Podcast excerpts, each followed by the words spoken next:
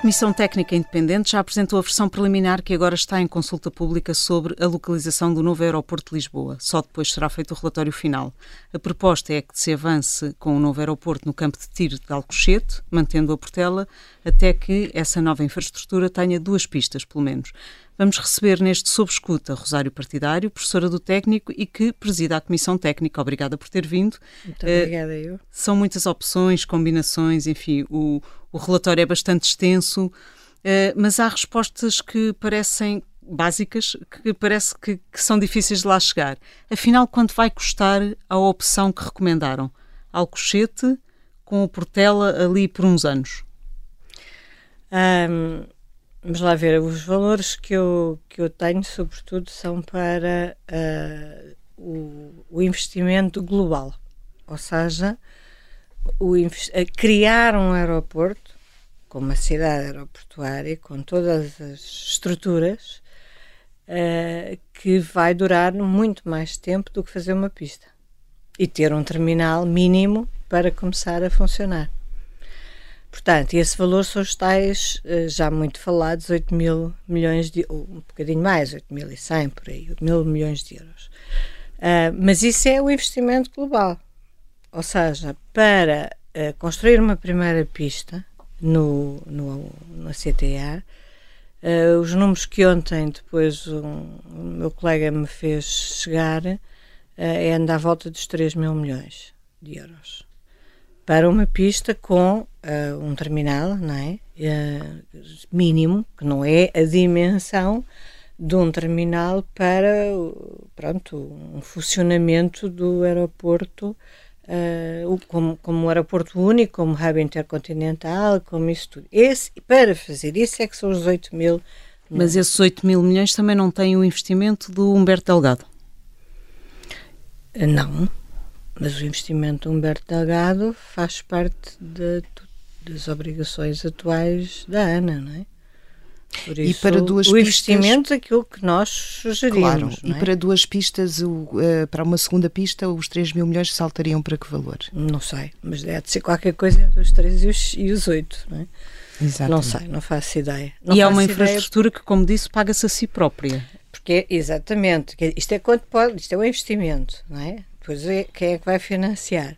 Uh, é assim, a partir do momento em que começa a funcionar e começa a gerar receita, uh, enfim, vamos ver se o contrato de concessão uh, se permanece como está, ou é modificado, ou, até porque tudo vai depender da ANA aceitar ou não uh, esta solução. E, do, e, aliás, do próprio governo que vier a decidir, a decidir Já lá vamos solução, a esses é? pontos todos. Sim. Portanto, tudo isto é, está tudo muito condicionado.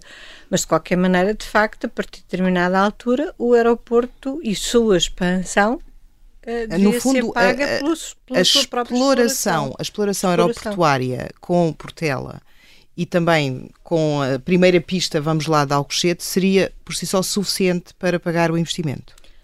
Sem eh, necessidade, por exemplo, de aumentar as taxas? Eh, é assim, neste momento o contrato de concessão uh, está de tal. Quer dizer, para isso era preciso uh, o concedente e o concessionário se calhar voltarem a, a discutir e a negociar a forma de divisão uh, das receitas. Mas como, eh, qual é a discussão que é preciso ter? É a questão das taxas aeroportuárias, o modelo? Não só. É, e assim, o tempo da concessão? Eu penso que sabem, não sei se calhar não sabem, hum. mas no contrato de concessão está previsto até agora, portanto até ao, ao décimo ano, uhum todas as receitas do aeroporto uh, pertencem à ANA. Depois há uma partilha. Por depois, a partir do 11 até o 15 ano, Sim. a ANA tem que dar 1% ao concedente. Certo. E depois, agora, nós nem sabemos, eh, enfim, temos uma ideia dos, do valor da receita do aeroporto Humberto Delgado, não sabemos exatamente porque não tivemos acesso aos As não reguladas, disseram que não tinham tido acesso às não reguladas, exatamente. mas não era suposto a Ana ter-vos dado isso? Não tiveram acesso porque a Ana não vos quis dar? Exato. A Ana não nos quis dar uh, e explicaram que a Ana é uma empresa cotada em bolsa, a Vansi, portanto... será a Vansi, não é? Pois, Enfim. a dona da Ana, que tem Sim. vários aeroportos. Portanto. Sim.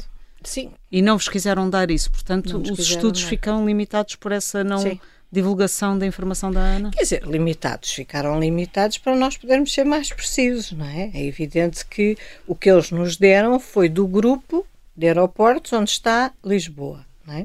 E que incluía Beja, incluía Faro, Salvo Erro, agora não sei... No fundo eles é deram-vos os dados que estão nos relatórios e contas, provavelmente, não? Uh, sim, não, que são públicos. Era praticamente Ainda assim concluíram que era dos aeroportos mais, eh, que era da operação uh, aeroportuária mais rentável, mesmo sem o acesso a essa informação. Sim. Quer dizer, o grupo, repara, os outros uh, se calhar têm prejuízo. Foi até aquilo que deduzimos, não é? Portanto, quer dizer Os outros da concessão de, do grupo, de, de Portugal. Do grupo da... onde está a Portela. Sim. Provavelmente até têm prejuízo. O que significa que. Que a Portela está a financiar outros aeroportos. Agora a Portela está a financiar outros aeroportos. O modelo é esse, não é? Um... Mas isso é a nossa dedução, uma vez que não tivemos, como digo, acesso aos dados exatos para ter a certeza de podermos afirmar isto, não é? Mas pensamos que é essa a situação. Nesse pressuposto um, de que o aeroporto Humberto Delgado é um dos mais rentáveis, a ANA tem todo o interesse em atrasar o mais possível a entrada em operação de uma nova solução aeroportuária. Uh, é aquilo que se pode deduzir, não é? Hum. Enfim, não é uma nova solução aeroportuária. Atenção, a ANA tem a sua proposta de eleição, que é fazer um, um que era um uma Montijo. pista no Montijo. É? E, o presidente da ANA já, o presidente não executivo da ANA já em reação a este relatório, já veio renovar essa disponibilidade, uh, dizendo que só estão disponíveis nesta fase para pagar uh, da, da, com as receitas da concessão um, um aeroporto no Montijo. Um, no fundo, o que eu queria aqui tentar perceber é se, se olha para isto como uma forma de já de, negocial, digamos assim, no sentido da ANA tentar obter aqui alguma contrapartida, eh, eventualmente prolongando a concessão, para fazer uma solução como aquela que, que vocês propõem? É, eu acho que às vezes as coisas tornam-se tão evidentes que não precisam de grande explicação. Em todo caso, eh, há uma coisa que eu gostava de sublinhar, que é a ANA é privada, um, pertence à Avanci, mas é a ANA Aeroportos de Portugal que está aqui em Portugal, um, e tem uma concessão para um serviço que é público. E, portanto, uh, está em causa a prestação desse serviço público. E esse serviço público, neste momento, uh, está a ser orientado por, no fundo, objetivos e prioridades de uma empresa privada. Uh, porque, efetivamente, uh, fazer uma opção ou ter como opção uma solução que não tem uh, perspectiva de longo prazo, nem de médio, é? é? quase, enfim, não vou dizer não vou dizer curto prazo, mas efetivamente, se considerássemos, aliás, esses números estão todos no relatório, se considerássemos o cenário de crescimento da procura alto, o Montijo deixava de ter capacidade em 2029. Por isso é que nós nem trabalhamos com o cenário alto, porque, para já, uh, o presidente da ANA acha que a procura não vai aumentar o que é o oposto do presidente da Confederação de Turismo, que acha que a procura está a aumentar. E estaria a aumentar ainda mais se houvesse capacidade para pois, a, a procura não aumenta voos. porque não há capacidade não para há receber capacidade. mais procura, não é? Portanto. Depois, uh, e portanto, temos aqui uma situação que é estranha, não é? Porque do ponto de vista nacional, não. É um bocado estranho ver surgir com tanta ênfase uma opção que de facto, eh, enfim, corresponde, digamos, a, um, uma rentabilização de um ativo já existente uh, e que essa solução, no fundo, mantém esse ativo e recusa, aliás, como disse, estão dispostos a pagar com a concessão, mas não estão dispostos a pagar outra solução, o que, do ponto de vista de serviço público, uh, tem aqui alguma. Uh, pronto, eu tenho alguma dificuldade alguma, em compreender. É, é? O, o vocês que... fizeram, penso que pela primeira vez, em termos públicos, uma análise muito exaustiva ao contrato de concessão.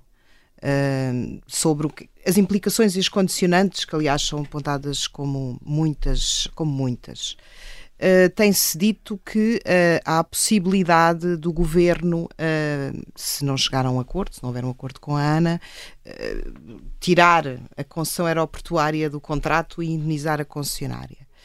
Mas o contrato também diz que uma resolução só pode acontecer em 2037. estamos a falar da mesma coisa? Ou seja, essa, essa. Suposta opção só poderia ser exercida em 2037? Não, eu julgo que não. Julgo que são coisas diferentes. Okay. Em todo caso, eu gostava de sublinhar que a nossa recomendação é que se consiga, uh, que as partes se consigam entender. Portanto, a nossa recomendação não é que o governo ou que o Estado, né, neste caso o concedente, uh, tenha uma iniciativa já a presumir uma resolução de contrato. Não é? Uh, agora, o, de facto, o contrato é muito complexo e, portanto, tem uma série de percursos, uh, de caminhos, não é? de opções que, que não são fáceis. E se, porque se estivermos a pôr em cima da mesa uma resolução de contrato, de facto é uma indemnização que pode ser muito significativa. De quanto? Repare, é, aquilo está, uh, está uh, faturado, digamos, à, à, àquilo que seria a receita que a Ana. Já se falou em 6 mil milhões, é qualquer coisa por aí? Se calhar está a crescer, porque há bocado eu ouvi falar em 5, mas, mas pronto. É que há, há umas contas subindo. feitas, o relatório tem lá umas, umas fórmulas que não, mas nós se nunca acontecesse em 2023. Não, não, nós nunca fizemos. Não fizeram as contas. Não fizemos as contas sobre o que é que seria a indenização. Isso aí não fizemos. Mas pelo que foram avaliar do contrato de concessão, este contrato de concessão está feito, é mais favorável à ANA do que ao Estado? Claro, mas isso basta ter qualquer leigo. É, o contrato de concessão está disponível no site da ANAC e, portanto, qualquer pessoa pode ir ver o contrato de concessão. Ah, e quando forem ver, enfim. Mas mais favorável, eu estava a perguntar no sentido de uh, é mais fácil uh, a ANA reivindicar uh, algo a seu favor do que o Estado. Não, o Estado não, não vai conseguir, conseguir. reivindicar nada a seu favor no contrato de concessão, não é? Portanto, ou, ou rasga ANA, o contrato, ou, ou, enfim, agora tem que ver com a capacidade negocial, não é? Portanto, tem que ver, porque aquilo que está de facto falado Uh, e é aquilo que também nós temos sugerido, é que haja uma modificação do contrato. Até nomeadamente, e isso está bem escrito pela minha colega jurista, uh, haja uma harmonização dos interesses das partes. Porque de facto há uma, há uma grande assimetria. Há uma grande assimetria. E portanto, aquilo que é a nossa recomendação é que o contrato venha a ser modificado para haver uma harmonização entre as partes.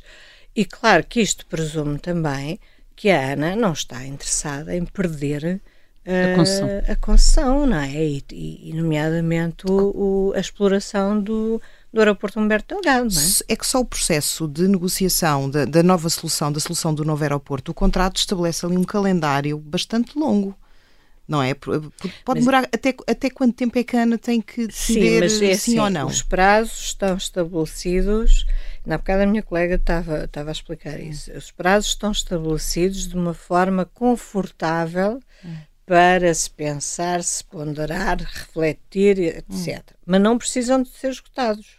Mas a Ana pode querer esgotá-los e, e, Pronto, mas, mas, mais uma vez é por isso que voltamos a falar do interesse público ou do serviço público, não é o interesse público, porque de facto já manifestamente uh, está claro que não há uh, ali um. não é evidente que haja um interesse público. Mas efetivamente o serviço é público. O serviço é público e é para isso que tem a concessão para prestar um serviço público. Portanto, uh, repare, nós só somos a Comissão Técnica Independente, não vamos, uh, enfim, não vamos ter qualquer papel no, numa negociação do contrato e, portanto, não nos cabe a nós dizer agora como é que isto se vai mas, agarrar, mas, não é? Mas vocês estudam e dão pistas sobre a forma como Isso o já Estado demos, pode, exatamente. pode negociar eh, este contrato, sendo é que preciso, tem muito pouca margem. É, é, é neste momento tem muito pouca margem, de tal maneira, aliás, por isso é que nós, em determinada altura, porque a princípio, não sei se vocês se recordam, mas eu dizia que o objeto da avaliação da, da avaliação mental estratégica eram as opções estratégicas. E depois passámos, depois de termos os parceiros jurídicos, nomeadamente, um, um dos contratos que foi feito foi justamente apenas para analisar o contrato de concessão. Isso aconteceu em setembro, mais ou menos por aí. Uh, depois disso é que nós começámos a perceber a dimensão uh, do da, contrato, do, das, condi da, das, condições. das condições. E foi aí que nós resolvemos colocar o contrato de concessão como um segundo objeto de avaliação. Porque ele era fortemente condicionador da decisão que possa que venha a ser tomada. A Ana insiste muito no Montijo, que para vocês foi era a pior solução de todas. Sim. Tínhamos feito um era um grande problema para o país termos avançado com o Montijo, que já estaria operacional nesta altura. É sim, eu tenho dúvida que se tivesse avançado, porque nomeadamente as organizações não governamentais puseram uma queixa em Bruxelas.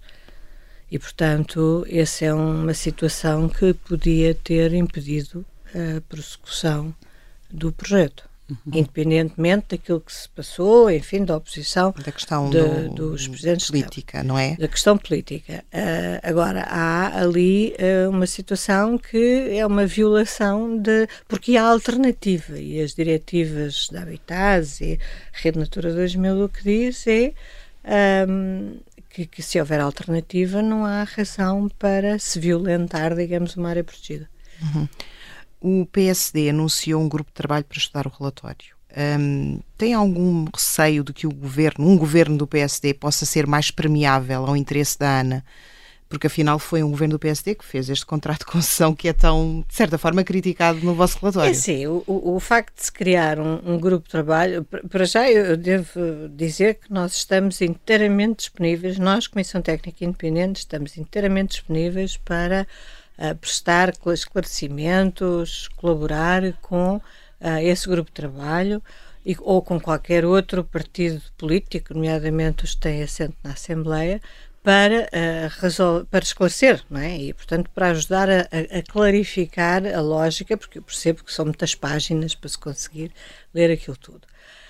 Uh, o PSD tem muita gente e ainda hoje o Sr. Presidente da Câmara de Lisboa uh, se manifestou e disse que os resultados que eram muito favoráveis à, à cidade de Lisboa, que estava satisfeito e que, um, e que achava que mais era, um... preciso, era preciso tomar decisão, não é? Mas não lhe passa pela cabeça que este estudo fique na gaveta? Uh, é assim, eu passar neste país, tudo é possível, não é? E depois de tudo aquilo que já passamos, uh, pode acontecer, não digo que não, e enfim, quem for o decisor assim decidirá, não é? Mas se for, é um desperdício muito grande de recursos nacionais. Mas o vosso mandato acaba em março, uh, admite que possa ainda ter que falar com o novo governo depois disso? nós estaremos disponíveis, apesar do mandato terminar em março, quer dizer, obviamente também vamos ter todo o período de até março era justamente para prestar esclarecimentos, não é? Nós vamos, enfim, uh, usá-lo para uh, preparar o relatório final, mas estaremos certamente disponíveis para prestar os esclarecimentos, não é? Quando for caso disso. Eh, claro que para fazer mais, eh, mais explorações ou mais avaliações, aí teria que haver um novo contrato, provavelmente. Mas para prestar esclarecimentos, claro que sem dúvida. Aliás, não, nós todos somos académicos, portanto temos consciência da disponibilidade que é importante. Não somos consultores, como, digamos, como primeira atividade. Não cobram à hora? Não cobramos à hora. Fazemos agora uma pequena pausa, voltamos de seguida com o Rosário Partidário para falar, nomeadamente, de acessibilidade e sobre o encerramento ou não da Portela. Até já.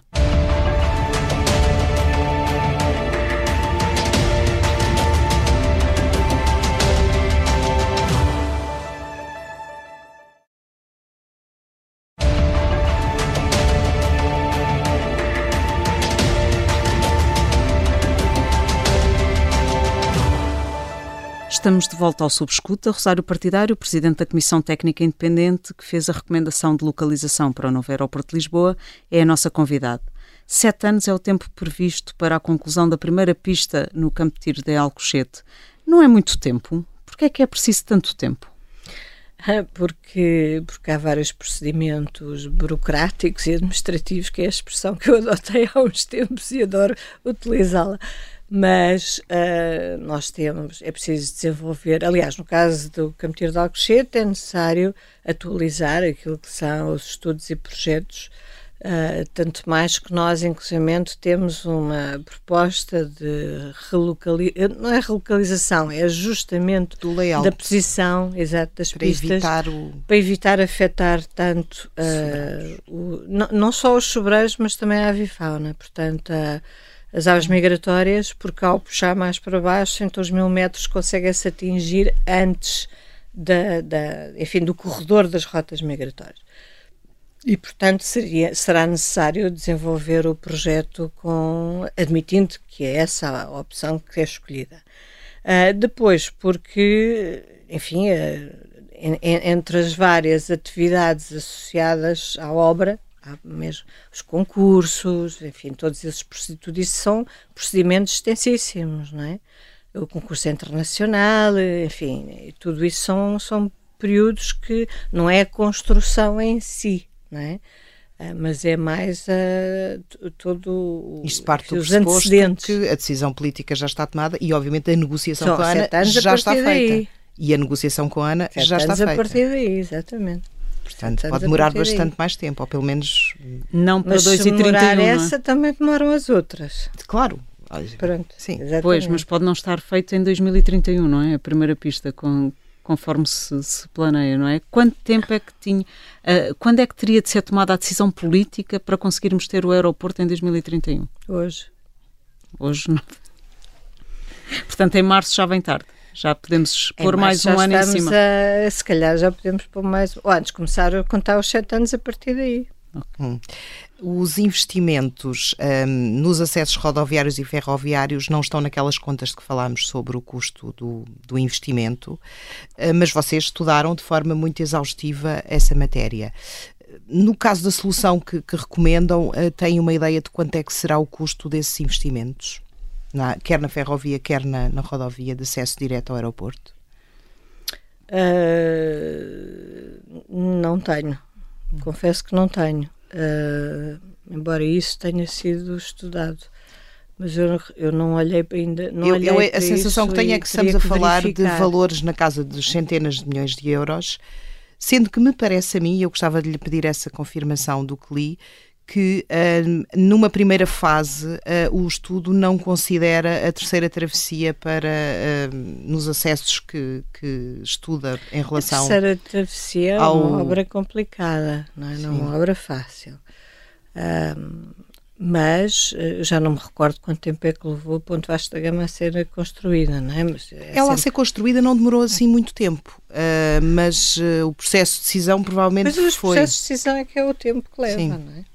Portanto, se, se os processos de decisão forem mais rápidos, Uh, quer dizer, isso está tudo uh, explanado no, nos cronogramas, uhum. não é? E está, o cronograma inclui cada uma das opções. E, portanto, isso está tudo... Mas, por exemplo, esta opção tem lá a, a possibilidade de, de, de, começar a operar o aeroporto sem que haja para isso a obrigação de ter a terceira travessia. Sim, sim, claro. Sim, claro que, digamos que, do ponto de vista da concessão do aeroporto, o aeroporto tem que ter ferrovia. É, porque uma coisa é apanhar, enfim, um comboio e estar em 20 minutos na estação do Areno, outra coisa é eh, vir, enfim, apanhar a Ponte Vasta Gama, mais os trânsitos da Ponte Vasta Gama, não é? Eh, nós, inclusive, tinha-se falado de, de, uma possibilidade que era pôr, eh, agora não me lembro exatamente o nome, mas é um tipo shuttle que fazia a travessia da Ponte Vasta Gama. Uh, e que se uh, acrescentava, digamos, para facilitar. Inclusive é reduzir o número de faixas e pôr uma faixa dedicada. Eu acho que discutiu isso. Sim. Exatamente. E, uh, e tudo isso são soluções para se considerar justamente se quando chegarmos a, a esse ponto de, de, de, discussão. Agora, uma coisa é certa: o, a linha de alta velocidade está em marcha uh, finalmente, mas está em marcha. Portanto, até agora está, já vai ser, vão ser adjudicadas obras até Sor.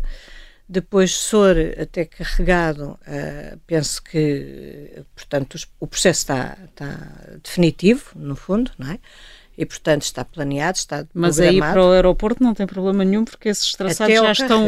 Exato, esses traçados já estão definidos. E depois, e depois, uh, o Instituto, uh, as infraestruturas de Portugal estiveram à espera de ver qual é que era então a solução para o aeroporto para se poder decidir se vai para a margem norte ou se vai entrada para em Lisboa, a entrada é? em Lisboa. A entrada em Lisboa, que eles também não nos deram noção desses custos, Uh, mas se for pela margem norte, tem custos brutais, porque tem que ir em túnel. Uhum. E, portanto, está um território super congestionado. Não é? Uhum. Uh, e, portanto, o, o, custo pela margem sul não será muito diferente do que pela Sendo margem que é, norte. Esse custo pela margem sul é que implicaria a terceira travessia do Tejo. Esse custo pela margem sul implicaria a terceira travessia do Tejo. Uhum. Agora, mas isso é ligado à alta velocidade mas já que ela existe, pois. portanto... É... Agora, a terceira travessia do Tejo até uh, é necessária, independentemente da alta velocidade e do aeroporto, porque a terceira travessia do Tejo é um projeto âncora na área metropolitana de Lisboa que corresponde à circular ferroviária, uhum. que está prevista há muitos anos. E é uma travessia rodoviária e ferroviária?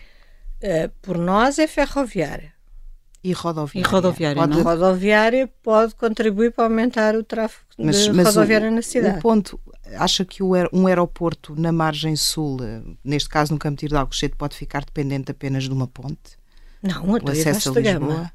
Não, não, não, Vasco da Gama, Gama é precisamente ah, isso. Sim, mas quer dizer, não seria definitivo, não é? Não seria definitivo. Mas se, do ponto de vista de acesso rodoviário, teria só Além o ponto disso, Vasco da Gama. no início, no início, vamos lá ver. Sim. Isto é um processo lento, fazer um aeroporto. Eu, eu, tenho dito isso várias vezes. Não, isto não é fazer uma estação de, cam de caminhonagem, não é?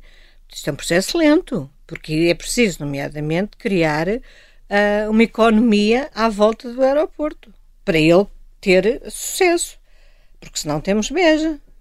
Não é? Beja não tem uma economia à volta do aeroporto. Por isso é que tem as dificuldades que tem em receber voos lá porque não acontece nada. Mas, mas só, só para percebermos, o que é que seria o tempo limite aceitável para um passageiro uh, que vem de Lisboa ou que vai para Lisboa demorar no transporte ferroviário ou rodoviário para chegar ao Campo de Alcochete?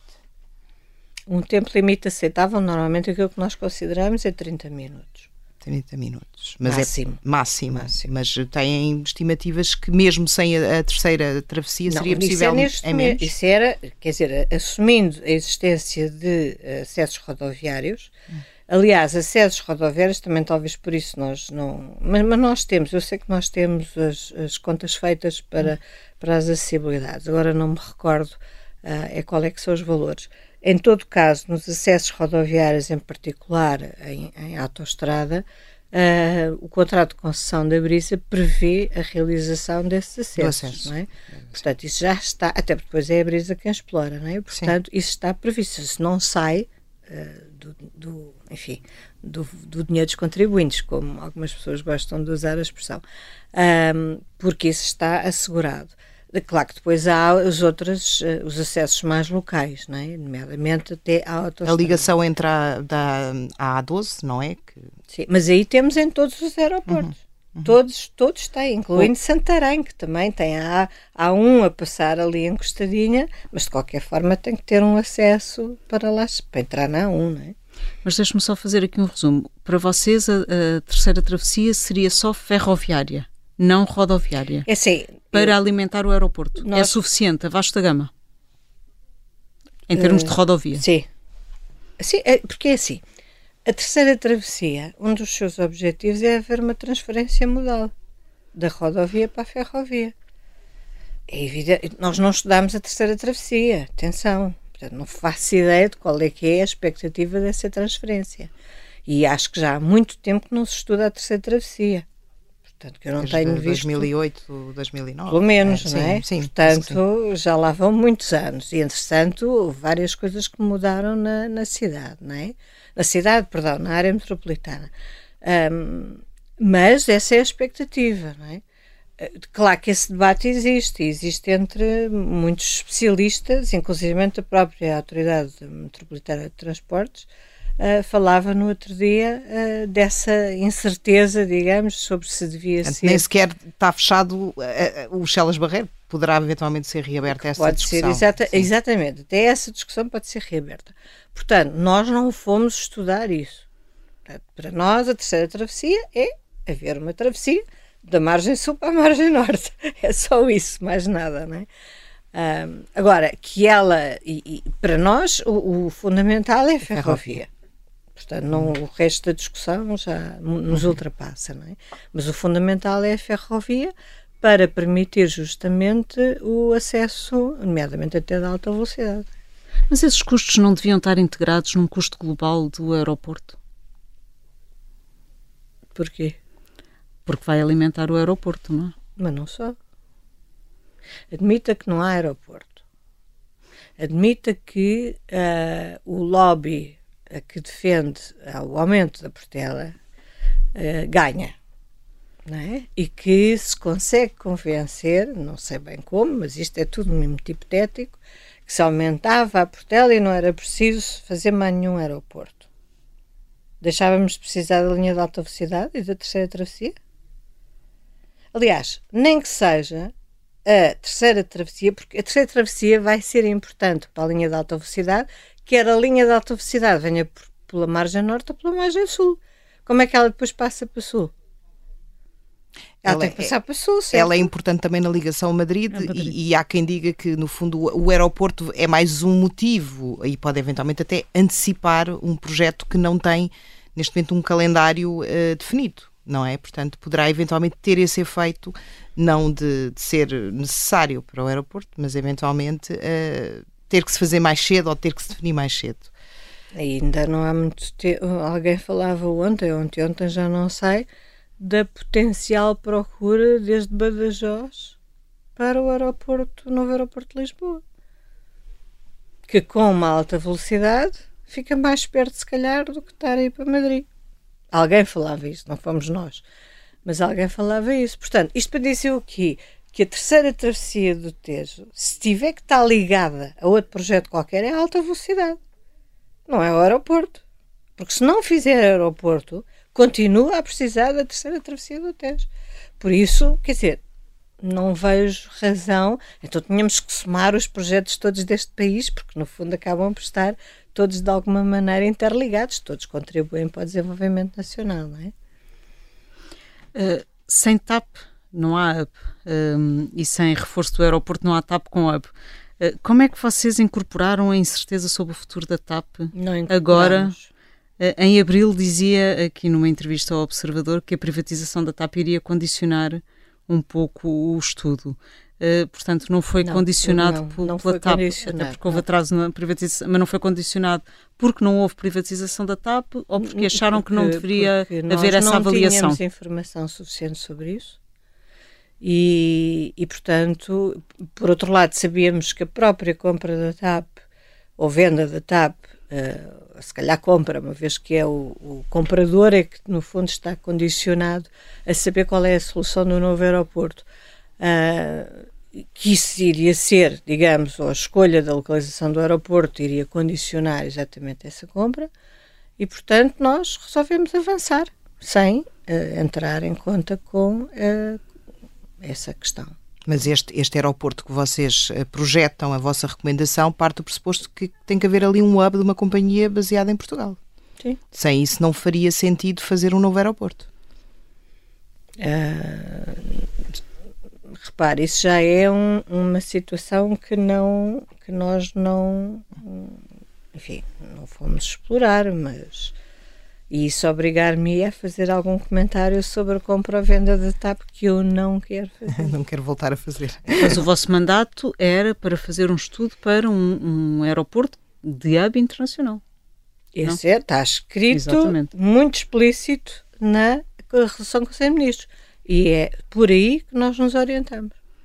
E, portanto, qualquer que fosse a solução da TAP, uh, nem precisa de ser só a TAP. Pode ser a TAP e outra companhia. Não é? O Hub uh, tem que ter, de facto, uma ou mais empresas que uh, adotam não é? uh, um determinado, uma determinada localização como hub para fazer as suas, as suas conexões. Não é? O que importa aqui é o aumento da conectividade que pode acontecer, uhum. independentemente de qual é a companhia aérea que vai tirar partido. Naturalmente que, se me perguntar como cidadã, quer dizer, mas depende, de facto, porque se está for para continuar. Quer dizer, a TAP agora até tentada a dar lucro, não é? é Felizmente. Mas os cenários de procura pressupõem que existe pelo menos, ou a TAP ou outra companhia qualquer, continua a fazer os mesmos voos ou mais, não é? Exato. É sim. Não há um hub inter, intercontinental se não houver uma companhia aérea para uma, explorar uma, esse hub, pelo menos não é? uma, não é? Ou se não mais, não é? Uhum. Portanto, isso aí é que é uma impossibilidade. Portanto, e isso nós, a pergunta da RCM é como é que é a evolução e nós respondemos: a evolução é possível através de um dual de início, com uma evolução para um aeroporto que seja uhum. único e que tenha condições para justamente ter as características de dimensão, de conexão, de que um, um, um hub uh, exige. Uhum. Acabamos por, eh, depois do, do, estudo que vocês realizaram, por chegar, a, enfim, à solução que mais ou menos existia em 2008 e também que era defendida pelos grandes opositores ao aeroporto do Montijo e eu quero aqui recordar, aliás também entrevistado no Observador, o engenheiro Matias Ramos, que foi o presidente do LNEC que conduziu o estudo de 2008 que deu o favoritismo ao campo de tiro de Alcochete. Um, estes argumentos eh, têm servido também para acusar a Comissão Técnica Independente de alguma falta de isenção ou de pelo menos levantar suspeitas no sentido de que o resultado à partida já estava definido, foi só preciso fundamentar com muitos números e, e muitos relatórios. Como é que respondem a estas, a estas críticas que imagino que. Uh, bem, eu integrei a equipa do LNEC. Precisamente, essa foi e outra questão. não me passou pela cabeça alguma vez desde 2008 ou 2009 até agora que uh, eu fosse, enfim, uh, associada ou que tivesse levasse o selo CTA na minha testa, não é? Nunca me passou isso pela cabeça. Pelos vistos, houve alguém que se lembrou de o fazer. Uh, quando nós participámos no estudo do LNEC, o estudo do LNEC tinha duas opções. OTA e CTA. O que nós fizemos foi avaliar a OTA e a CTA. E considerando aquelas duas opções, a CTA tinha melhores condições do que a OTA. Ponto final. Nada mais. Depois, quando começámos este processo, como se recordam, abrimos o mapa Sim. e surgiram várias opções. E o que nós fomos à procura é, ou o que nós fomos avaliar, era qual era a melhor uh, solução estratégica, portanto, em termos de opções estratégicas, para aumentar a capacidade da região de Lisboa, a capacidade aeroportuária. Portanto, isto é completamente diferente de fazer uma avaliação OTA Campo Tiro de Alcochete. Não temos, nem nunca tivemos, aliás, eu já disse isto, eu, eu, quase que preferia ter encontrado outra opção, que era justamente para não... E encontrou vendas novas, na e, realidade. E na realidade há vendas novas, mas nós não temos só uma opção. Nós até podíamos não ter feito aquele quadro final. E debatemos várias vezes se deveríamos fazer ou não. Porquê? Porque o essencial daquilo que fizemos é aquela matriz que aparece nos capítulos 6 de, de, oportunidades e riscos, em que para cada opção estratégica nós vamos aos diferentes critérios de avaliação por fator crítico e dizemos aqui há oportunidades e aqui há riscos. E esse é o essencial da avaliação. Claro que quando começamos a fazer a discussão, até porque mesmo dentro da nossa avaliação havia alguns aspectos que alguns dos colegas valorizavam mais do que outros, no fundo, sim, não é? Isso sim. E além disso também havia uma análise mais de curto prazo e outra de longo prazo.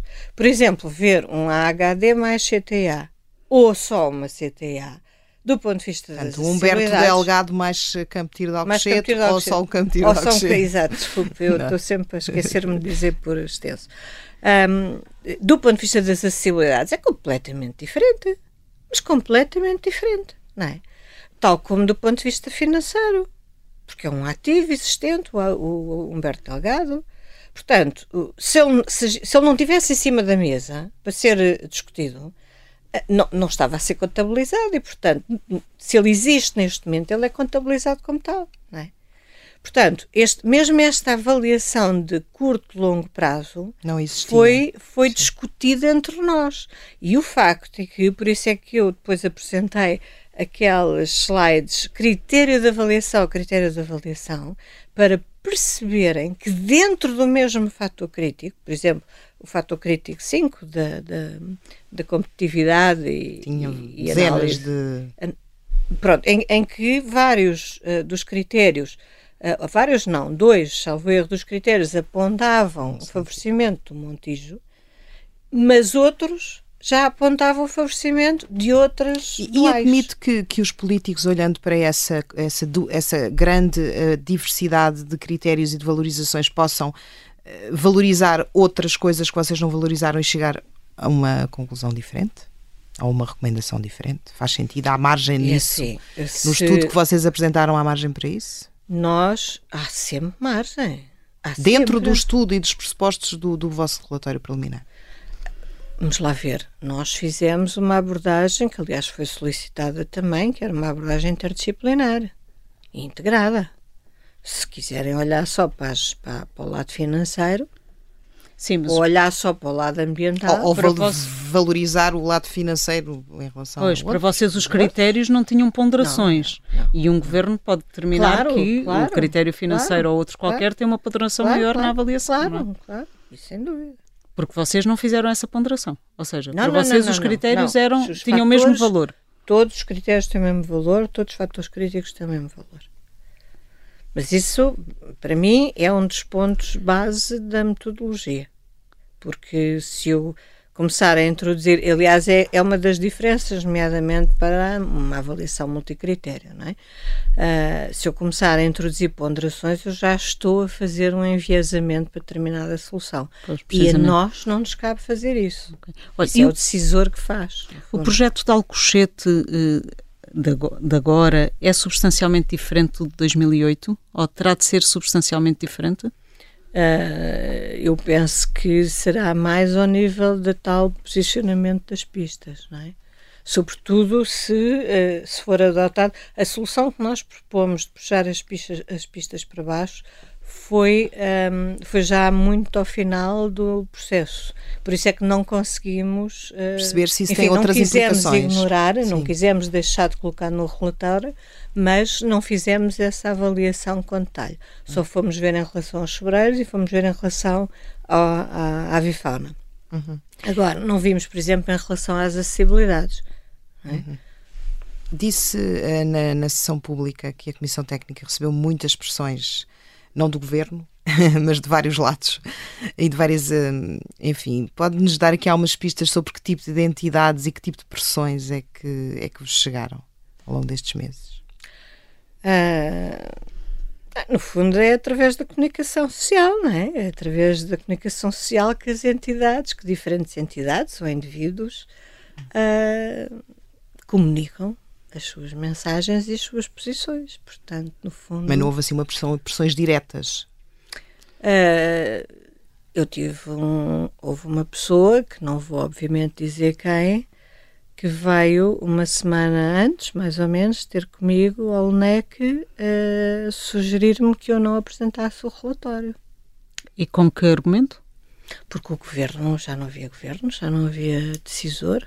Ah, e portanto eu não devia apresentar o relatório e era a sugestão que essa pessoa me fazia. Devia Mas era um político? próximo governo. Era um político? Era uma pessoa. não, não era político. Por sinal, não era político. Mas era, um- pronto, era um- foi uma recomendação, uma viva recomendação que me vieram fazer. Olha, Mas para além de não nos revelar quem é que fez as pressões, eh, quais foram as maiores dificuldades e os problemas maiores neste, neste ano que teve que, Neste ano? que teve de Para além das fazer o entrevistas. estudo, para além das entrevistas de jornalistas. Eh, não, as, as entrevistas não. A única coisa que me custa nas, nas entrevistas é que eu estou sempre a dizer a mesma coisa, não é? Pois é Portanto, verdade. Uh, todas estas Somos perguntas poucos já me, foram, já me foram feitas, em torno das pessoas já me foram feitas, por isso eu também vou afinando a resposta. Um, mas a primeira, desde logo, foi as condições de contratação a que. Pronto, a demora, não é? Para operacionalizar as contratações. Porque, aliás, os jornais têm estado, às vezes, alguns jornais, já nem sei onde é que eu li essa, mas houve algum, um jornal qualquer onde estava escrito que nós tínhamos tivemos as primeiras verbas em dezembro. Mentira. Quer dizer, de facto entrou no LNEC, mas depois, como não foi possível fazer os contratos, essas verbas não puderam ser usadas em janeiro. Vocês só a partir de mais junho, anterior. junho é que... E só depois... em abril, não é? Só em abril é que o LNEC recebe verbas para nós podermos usar. E aí ainda não havia, uh, portanto, e aí começámos a avançar com os primeiros contratos, os de, uh, de dedicação direta até 20 mil euros. E esses foram os que avançaram primeiro. Porque depois os aqueles contratos maiores, não é, que tinham que ver com, pronto, com projetos ou estudos que tinham maior volume e que precisavam de uma verba maior, nós não tínhamos condições, ainda fizemos alguns com um, ehm, agora não me lembro do nome, são até 75 mil euros. Ajuste direto. Ajuste direto. Não, isso não é ajuste uhum. direto, o ajuste direto é até 20. Uh, a consulta. Contra, ah, agora não me consigo ah, recordar sim, do nome. Mas pronto, até 75, ainda fizemos alguns, que era uma consulta limitada. É a consulta, acho que é assim. Mas tem um nome que, não, que agora sim. não me recordo. A consulta limitada ainda fizemos alguns, mas depois havia outros que eram superiores a esse valor. E, portanto, nós aí não tínhamos, só abrindo concurso internacional. Ora, concurso internacional ainda hoje havíamos de Estávamos estar à espera a fazer à espera. Portanto, nós dissemos, não, isto não vai funcionar, não vai funcionar. E, portanto, só em julho é que a situação se resolve quando há uma uh, exceção à, à, à lei um, de discussão orçamental sim, sim e, e, é criada, portanto, a exceção que nos permitiu fazer esses contratos. Hum. E aí foram feitos esses maiores, que eram também os que levavam mais, mais tempo. tempo. Olha, portanto, mas foi teve uma coisa horrível. Ao longo deste ano teve três titulares da pasta. Ah, e tive três titulares da pasta. E o governo eh, demitiu-se, embora ainda só agora seja, seja, seja formalmente demitido só agora. Um, que dificuldades é que isso lhe trouxe, nomeadamente a queda do governo? Achava que já não iria uh, ter que apresentar o, o, relatório? É assim, quando o governo caiu, eu pensei, e agora? Não é? E, aliás, falei com a Engenheiro Mineiro Ares, a quem? A quem é que eu vou levar isto? Uh, que, se bem que eu, a, a, minha primeira reação foi: vamos fazer a mesma, a menos que alguém nos proíba, não é? A menos que alguém nos proíba que, que exista uma determinação do governo ou de, ou de um tribunal, ou seja o que for, portanto, vamos, vamos avançar. Falei com o engenheiro Mineiro Aires, que me confirmou sim, vamos avançar, até que exatamente aconteça. Portanto, ele estava perfeitamente, estávamos perfeitamente alinhados. E, portanto, continuamos a trabalhar. Claro, a dificuldade depois aí, não é dificuldade, isso aí já não é dificuldade para nós, não é? é só mais a incerteza do que é que acontece este esforço todo, uhum. é? porque é um esforço muito grande, além do investimento que o Estado fez uh, neste processo. Não é? Uhum. Nós, felizmente, conseguimos não gastar o orçamento todo que nos foi atribuído. Ah, quanto é que gastaram? 2,3 e, e era, foi-nos atribuído 2,5. E incluindo o IVA. Portanto, se eu tirar o IVA, ainda é menos, não é? Uhum. Uh, mas, portanto, não gastámos sequer as verbas todas mas ainda assim são 2,3 milhões, não é? Portanto, é dinheiro. Uhum. Uh, e estudámos tudo e mais alguma coisa, não é? Da, do trabalho que fizeram, qual é que pensa ser, uh, onde é que estão os principais obstáculos à execução uh, desta recomendação para o novo aeroporto? Acha que são políticos, jurídicos, ambientais? Um... Jurídicos. Jurídicos. Não tem qualquer dúvida sobre isso? Não. Rosário Partidário, obrigada por ter estado Obrigada sob escuta. Obrigada.